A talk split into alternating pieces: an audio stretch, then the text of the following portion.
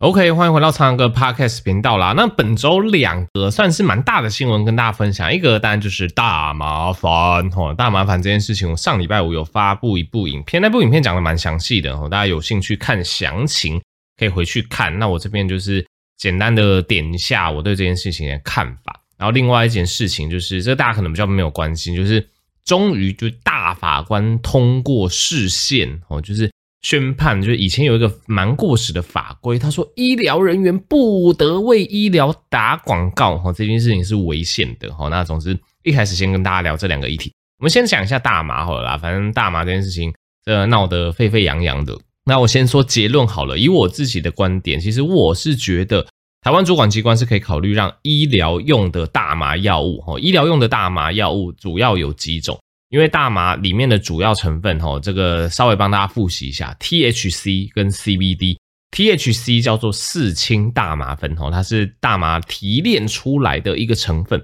那 THC 四氢大麻酚，大家听到它就会有一些比较负面的想法，主要就是因为就是这个成分呢，会让你嗨。哦，会让你嗨起来，吼，会这个成瘾啊，会有一些幻觉。其实主要都是 THC 这个成分。哦，那相对来讲，另外一个成分 CBD 大麻二酚，哦，它就比较不会有一些嗨的的一个作用。哦，所以 CBD 它的这个争议性比较小，THC 争议就比较大。哦，但是不管是 THC 还是 CBD，它在医疗用途上，哦，其实都算蛮广泛的。我举例来讲，THC 四氢大麻酚，哦，这个会嗨的成分，它其实会有非常好的止吐。跟增进食欲的效果。哦，所以美国 FDA 有核准两个药物，一个是 Dronabinol 哦，一个是 Nabilon 哦，这两个药物台湾不常见。哦，在美国可以核准用于那些因为化疗哦导致了非常严重的恶心呕吐哦，或者是像 HIV 感染者哦非常严重的食欲不振。哦，其实它是可以用这一类合成型的 THC 四氢大麻酚的用药哦，等于是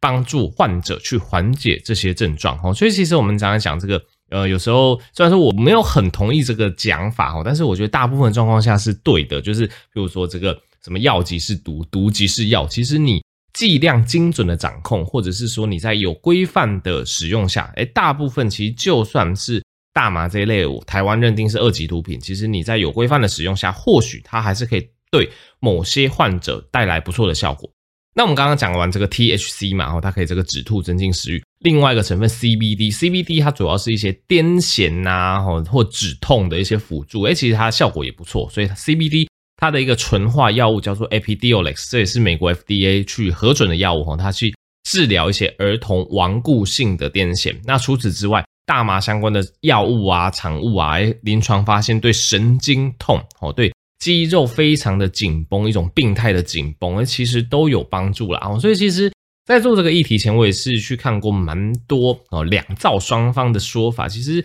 台湾有一些病友哦，他们也出来站出来说，特别是我之前看到一个报道，他是一个纤维肌痛症的患者哦。纤维肌痛症这个疾病，它的英文名称是 fibromyalgia 哦。那呃，基本上我们。以前有给他一个不是那么好听的俗称，叫做“公主病”，然后会让人觉得以为啊，真的很像公主一样。其实不是，纤维肌痛症它有点像是，呃，你可以把它理解成跟脑内的荷尔蒙有关系，有点失调，全身肌肉紧绷，导致哦，他全身上下会有非常多的痛点，而且这种痛哦，常常是一般的止痛药是没有办法很好的缓解下来的。然后在那个我记得是苹果日报的报道里面吧，就是这一位患有。这个公主病哦啊，我们现在不要讲公主病，我们讲这个纤维肌痛症的患者，诶，他在使用了就是 CBD 的相关药物之后，当然是这个呃，我我我有点不太确定是专案进口还还是怎么样用到的，反正台湾目前没有那么容易取到这一类药物。总之，他使用这一类药物之后呢，他的状况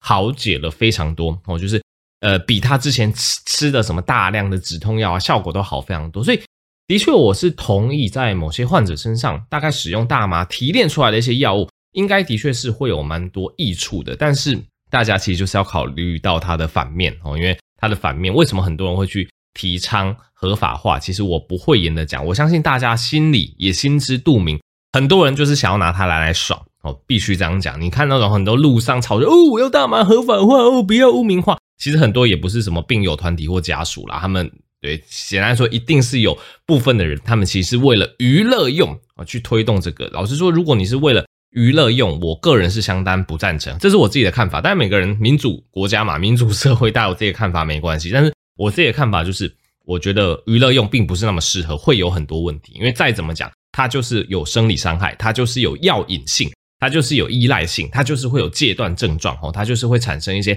幻觉哦，会会有致幻性，然后可能会让你呃比较容易出一些意外。那长久使用哦，也会去增加一些身心疾病，例如说恶化躁郁症。恶化忧郁症这些文献你都找得到哦，这个也不是我讲的哦，这个世界上的文献都是这样子，所以我自己以医疗人士的观点，我是觉得，嗯，反正这件议题既然这样子被炒起来，或许台湾的主管机关可以往所谓的医用大麻的规范、医用大麻的合法化，也不能讲合法化啦，因为医用大麻本身它就是药物嘛，所以我觉得重点就是要有个规范。我觉得以现在台湾的环境来讲，据我所知，如果有患者真的需要使用医用大麻的相关的药物，例如说我们刚刚讲的什么佐美地、比诺啊、什么拿比龙，就这一类药物的话，你是必须走，就是要拖非常久的所谓的专案的一个时程哦，就是你可能要跟卫生署，诶，应该卫福部吧，去申请，然后填资料啊，还要评估啊，还要等专案进口啊，这个常等下去都等到昏天黑地啦。所以我自己会觉得说，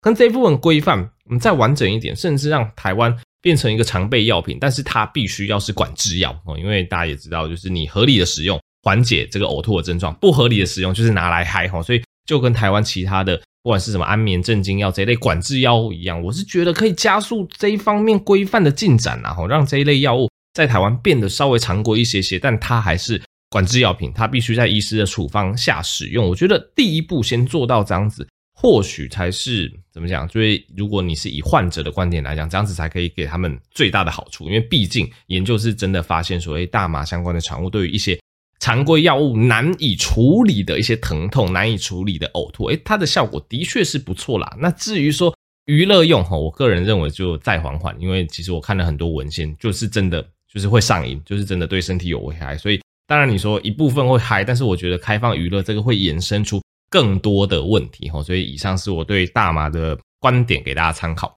那讲到这周另外一个议题，就是那个医生个人终于可以在这个网络上哈，或者是说终于可以做一些广告上的宣传了哈。这个大家听我闷闷一下就好了。反正我觉得台湾有些法规就真的很很很过时啊。例如说，呃，台湾有个法规，他在大法官这个宣告这一条法规违宪之前呢，基本上台湾的法规是只有规定。医疗院所可以打医疗用的广告哦，这件事情非常的蠢。对，其实呃，我我简单来说，也没有人在遵守啊。大家看到外面一大堆什么电台、一大堆电视广告哦，反正他们也是都打一堆医疗广告。难道他们就是医疗机构吗？不是嘛？所以简单来说，就是这条法规就变成它限制专业的医疗人员为民众科普、为民众介绍比较新的一些医疗资讯或医疗广告哦。但是对于非专业的这个医疗人员来讲，反正他们反而睁一只眼闭一只眼，所以你就看到哇，那种很奇怪的医疗广告打到天荒地老。虽然说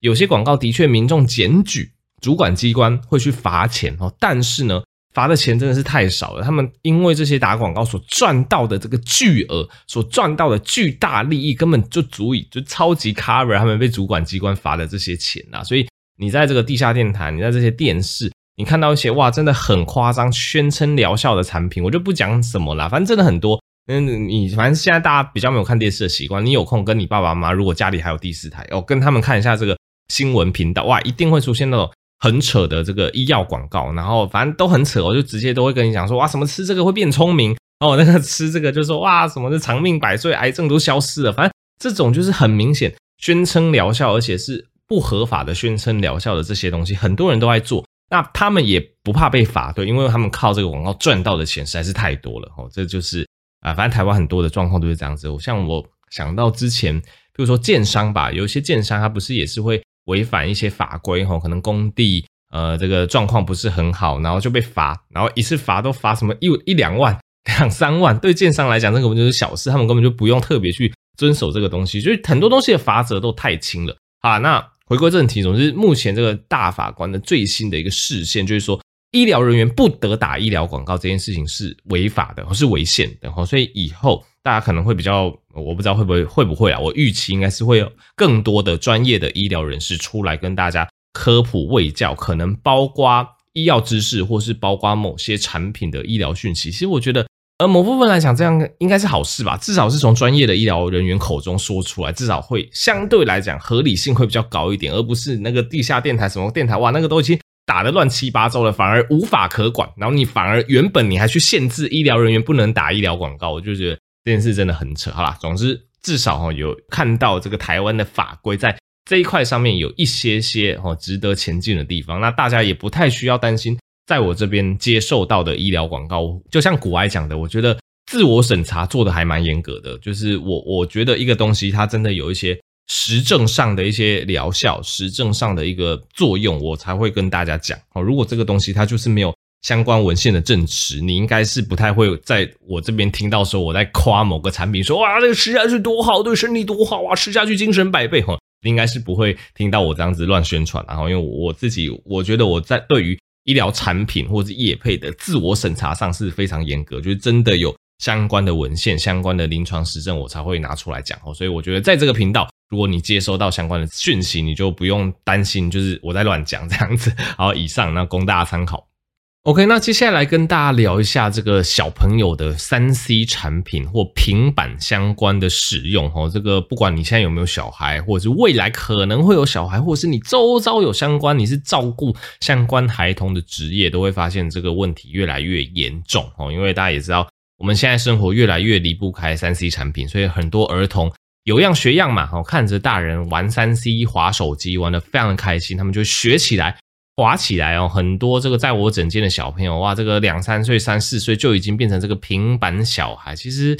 越来越多研究是跟你说，小朋友越早接触三 C 哦，如果一天接触的时间太长，老实说，对他们整个身心或脑神经都不是说非常好的发展哦。甚至现在有越来越多研究去针对，大家应该听过一个词叫做“抖音脑”哦，“抖音脑”就是因为现在很多这个国小国中生都很流行这个滑抖音嘛。好，那总之。抖音脑它其实的它的意思就是说，因为我们现在开始流行这种短影音，那短影音它其实就很符合我们生理上瘾的一个特性哦。你看这些短影音，它们有个特色，前五到十秒就很快的把你拉进那个就是你想看的东西里面，然后就很快用很多高潮迭起的东西帮你带过去，然后很快一部短影音就结束哇！你觉得还不够满足，赶快滑下一步哦，下一步看个几秒钟，你觉得没有被满足，哎，就赶快滑掉。所以短影音就是用这种。非常极短的一个形式，然后一直去吸引你的注意，一直去促进你脑中多巴胺的分泌，让你觉得愉悦，让你觉得心快，让你会一直滑下去哦。这就是为什么现在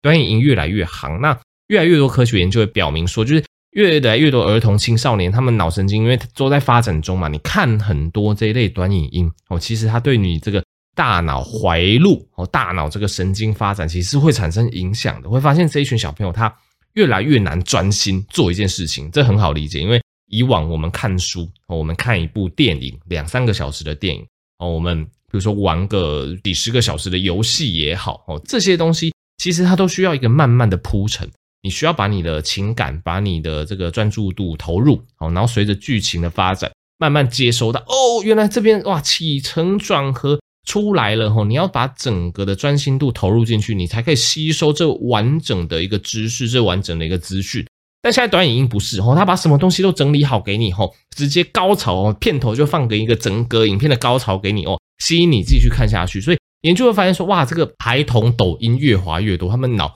越来越难以专注啊。所以我觉得这个真的是现代的。儿童现在的家长要特别注意到的一个问题啊，我之前也看到另外一个亲子专家他的一个评论也蛮好笑。以前吼那个父母都会想要小孩这个望子成龙，想说哇把小孩送到什么样的补习班呐，怎么多多的培育，多多的怎样，希望他成绩可以赢过其他小朋友。或许这件事情在以后并不会变得太难，它会越来越简单哦。说不定你以后就是不要让小朋友看抖音，你就会发现哇，他们学业成绩这个。专注度都比其他小朋友还要来得好，说不定是这样子啦哈。但也不是污名化抖音，我就是用一个比较这个怎么讲，就是比较科学性的，因为真的越来越多科学性的研究发现说，小朋友看太多抖音是真的对他们专注度会有影响，这个大家要特别注意。那当然，使用这一类社交媒体，它也会有其他的风险哦，例如说网络上的霸凌哦，这个相信不用我都说，网络酸民非常的多。像我觉得我做自媒体做到现在。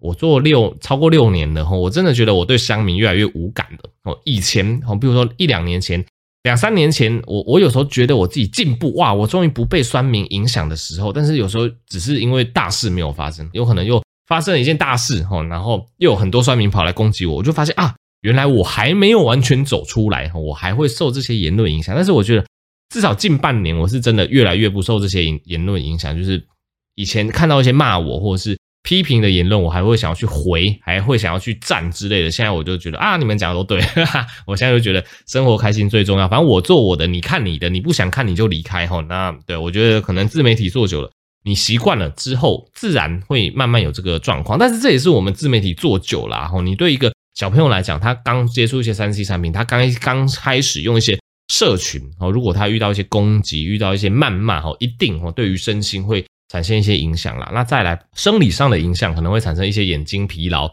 睡眠的状况。哦，这个也跟大家讲过，这不止小朋友啦，你各位，你各位如果已经比较不好睡，你还在睡前哦在那边滑三 C、滑平板、看电脑哦，这些状况都会让你这个褪黑激素的分泌打乱哦，都会让你比较不容易入睡跟睡不好哦。所以有睡眠障碍的同学哦，我都建议说，这个睡前三十分钟尽量就是不要再接触三 C 了哦。做一些就是比较呃不不会伤害眼睛的事情，要看一些书吼，然后听听轻音乐等等放松吼，不要再看三 C 产品。好啊，再来就是小朋友如果用太多三 C 吼，他会沉浸在自己的世界，他会跟家庭隔离哦。然后他不用三 C 的时候，他会开始感到焦虑、感到忧郁哦，然后甚至会有一些隐私侵犯啊，那一些性讯息等等，这个都是如果说小朋友幼年的时候开始用三 C 可能会产生的一个状况了。那给家长的建议有哪些呢？当然，呃，我们也不可能说做到很极端，说哦，你就完全不要用手机，哦，你就完全不要用平板，除非家长都完全不用，不然我觉得这件事情很难以达成哦，因为很难以达成，因为小朋友就是学家长嘛，啊，你你各位一天到晚用手机用三 C，小朋友当然有样学样，所以我是觉得家长用的时间真的要注意，特别哈，特别就至少啦，在小朋友面前不要一直用，不要常常用。其实我在诊间会发现很多小朋友去看病的时候，有时候会挣扎，会不舒服，会哭，然后家长就可能会拿三 C 出来哄他。当然适度的这样哄，我觉得没什么问题。但你会发现很多很夸张的三 C 孩童，他们家长也是一坐到诊间就一直看手机，就一直滑平板。你会发现有样学样啦，那种就是小朋友重度成瘾的，大概家长他的生活模式也是这样子。对，所以基本上这个家长使用的一个状况真的要注意。然后再来。你可以帮助小朋友去设定所谓的无荧幕的时间哦，就是基本上这是要训练，就是在某些时间点，你就是要训练小朋友就不能用三 C。例如说在卧室写功课的时候，例如说在学校上课的时候，或者是说在饭桌吃饭的时候。当然，在饭桌吃饭的时候，这个我也有听过不同家长的分享哦，这个也可以提出来跟大家讲。但我们有时候会讲说啊，吃饭要专心嘛，吃饭的时候不要用三 C 哦。但是有些小朋友很挑食哦，他就是。就是这个不吃，那个不吃。然后我的整间是有遇到家长跟我分享说，诶，他其实没有很给小朋友用三 C，但是他是跟小朋友说，诶，你吃饭的时候你要肯吃这些青菜，你要肯吃这些就是平常小朋友不爱吃的东西，我才给你看平板。诶，其实我觉得如果你是用这种等价交换的状况下，在时间上如果有管理的话，或许这是一个改善小朋友挑食不错的方式。然后那个家长也跟我分享说，哦，他的小朋友原本很挑食，那。自从他规定，他说哦，他一定就是这些东西都要吃完，然后一定要吃这些，就是呃，可能蔬菜啊，反正小朋友一定有会有一些比较不喜欢吃的东西嘛，就是强迫他吃完，诶，他才可以看平板，他才可以看电视，诶，用这样子有点偏奖励的方式哦，去让小朋友达到他原本没办法达到的一个状况，诶，我觉得这样子用三 C，或许你就可以利用就是这个吸引力的好处嘛，帮小朋友建立一些好习惯，所以。我觉得凡事真的不是说就一定是坏的或一定是好的，单看你怎么使用啦。哈。但是就是建议说，就是要注意一整天使用的时间，然后要设定一些就是不能使用三 C 的时间，哈，去帮助小朋友维持他的一个专注度。那小朋友到一个年纪之后，当然你也可以开始跟他讨论一些，比如说一些网络上的酸民。或是一些情色，或者一些网络上的安全的一些问题哦，其实都是跟小朋友讨论，甚至是教学说，诶，如果网络上出现一些霸凌啊，诶，其实是可以，比如说可以去反馈，或者是可以去举报等等的哈。然后最重要的以身作则哈，呃，因为看到家长用三 C 就会想要用嘛，所以你尽量在孩童面前哦，就尽量减少三 C 的使用时间，可能等他们去睡觉了哦，等他们在上课的时候你再用吧。对，反正因为这个对于小朋友的影响学习都是非常大的哦，所以。以上就是看到一个对于这个小朋友使用三 C 的探讨啦。那我觉得结论就是呢，在现代这个三 C 社会，你有点难强迫小朋友完全不使用三 C 哈。但是，呃，在父母以身作则下哈，通常的使用的时间如果有被控制哦，或者是你是。呃，利用这个三 C 产品去达到一些奖励哈，让小朋友养成一些好习惯。例如说，我们刚刚讲的哦，这个呃饭哦一定要吃完哦，一定不能挑食哦，你后续才可以看平板哦，或者是现在的作业哈，一一两个小时写完哦，可以给你比如说十到二十分钟哦娱乐的时间，用这种方式或许就会比较好。那现在医学研究都建议说，两到五岁的儿童使用荧幕哦，使用这些三 C 荧幕的时间，一天不要超过一个小时哦，那尽量。当然，就是如果使用的话，尽量请他们看，让他们看一些教育性的节目。那如果没有用三 C 的时间，就是尽量维持他们的专注力，那用一些亲子共读的方式。哦，现在有越来越多方式发现说，哇，这个亲子共读啊，其实对于小朋友的整体的呃发展哦，神经的发展，或是对家庭关系的一些和谐，这个亲子关系的建立，都有非常好的一个的相关性啦。好，那以上就是我今天读到的一篇 paper，给大家参考。好的，那今天最后一个硬知识，来稍微跟大家分享一下周边动脉的疾病哦。周边动脉的疾病，这个一般人会比较少听说啦哈，因为一般来讲，我们讲到动脉阻塞、动脉相关的疾病，呃，最为人所知的心脏，我觉得所谓的心绞痛跟心肌梗塞，这之前跟大家科普过，就是心绞痛就是呃心脏的冠状动脉它已经阻塞到一个程度哈，所以你可能运动完啊怎么样哇，这个血液灌流不足，你开始胸闷不舒服，那叫做心绞痛。那如果心肌梗塞的话呢？它就是你心脏的冠状动脉完全阻塞的话，心脏开始细胞坏死，可能会引起非常严重的心律不整哦。那这个状况下是有可能直接会休克致命。所以这是心脏的动脉如果出问题，那脑部的动脉如果出问题，阻塞啊、狭窄啊、血液不足啊，可能就会造成所谓的中风啦。哈，所以这个大家是比较呃清楚的。但是呢，其实大家也知道，我们全身上下都有动脉。全身上都有动脉，所以意思就是说，假设你三高控制不好，因为我们常讲最容易伤害我们血管健康的状况就叫做三高：高血糖、高血脂跟高血压。高血糖就不用讲嘛，这血血液里面血糖过高，你可以想想看，你这个生物相关的一个组织泡在糖水里面，它怎么可能会健康？所以高血糖非常容易伤害血管健康，高血压也是，血压过高，你的血管壁要一直去承受压力，哦，血管也会受损。高血脂，哈，血脂就是你可以把它想象成这个血管里面的污秽产物，所以高血脂的话，它也会越来越去造成你的动脉的堵塞，动脉的血液循环不顺畅，当然就会影响到动脉的健康。所以三高没有控制好的人，他其实全身的血管、全身的动脉都会受损，都会越来越阻塞。好，那当然我们最熟知的就只是这个心脏跟大脑。那今天我举例来讲，像我们肠胃道。肠胃道的动脉，哈，例如说什么肠系膜动脉等等，总之肠胃道的动脉如果阻塞的话，那可能就会严重的肚子痛、肠坏死，哈，因为你肠子没有血液的供应，当然就会坏死嘛。所以有些这个呃老人家你会听到哇，这个肠坏死，常常就是因为这个肠道里面的动脉阻塞了。那我们今天稍微跟大家科普一下这个周边动脉疾病。所谓周边动脉疾病最容易发生就是这个小腿呀，反正就是下肢的地方。诶，如果这个小腿、大腿。动脉发生了阻塞哦，你在这个走路、跑步，你这个肌肉细胞就得不到充足血液的供应嘛，所以你可能走一走，哇，就开始走不动，就会脚痛哦，就会非常不舒服，就要休息，休息完才能继续走，这个就叫做间歇性跛行啦。哦，所以我这边引用这个同综合医院心脏外科主治医师李志贤医师的说法，基本上哈，就是很多算是六七十岁以上的，然后又有三高的患者。然后常常这些人都是共病非常多哦，就像我们刚刚讲，他有三高，他可能有糖尿病，需要洗肾等等，所以他全身的这个血管的状况是非常的恶化的。所以随着年纪增长，又有三高哦，其实只要你的下肢的动脉哦遭到了阻塞，血液没有那么循环的话，哇，你可能就是呃走一段时间，就像我们刚刚讲的间歇性跛行。平常可以走四百公尺，但是最近你走两百公尺，哇，这开始脚痛哦，小腿肚痛，走不动了，需要休息，然后休息一阵子，改善了，可以再走一小段，但是走一小段又开始痛了哦。如果你家中的长辈开始有这个状况，你就要注意了哦，可能要带去给这个心脏外科、血管外科做检查，看是不是真的下肢动脉的这个通畅性出了问题了。而且不只有这个间歇性跛行的症状哦，这个患者因为血液循环不良，他会觉得下肢冰冷，容易觉得麻木，哦。那但是通常觉得冰冷、觉得麻木还不会影响到这个生活品质嘛，所以通常真的都要等到这个间歇性跛行已经发生，或者是这个因为血液循环不好，你下肢出现了溃疡不容易好，通常都要等到这个状况，患者才会就医，所以就是有点晚了这样子。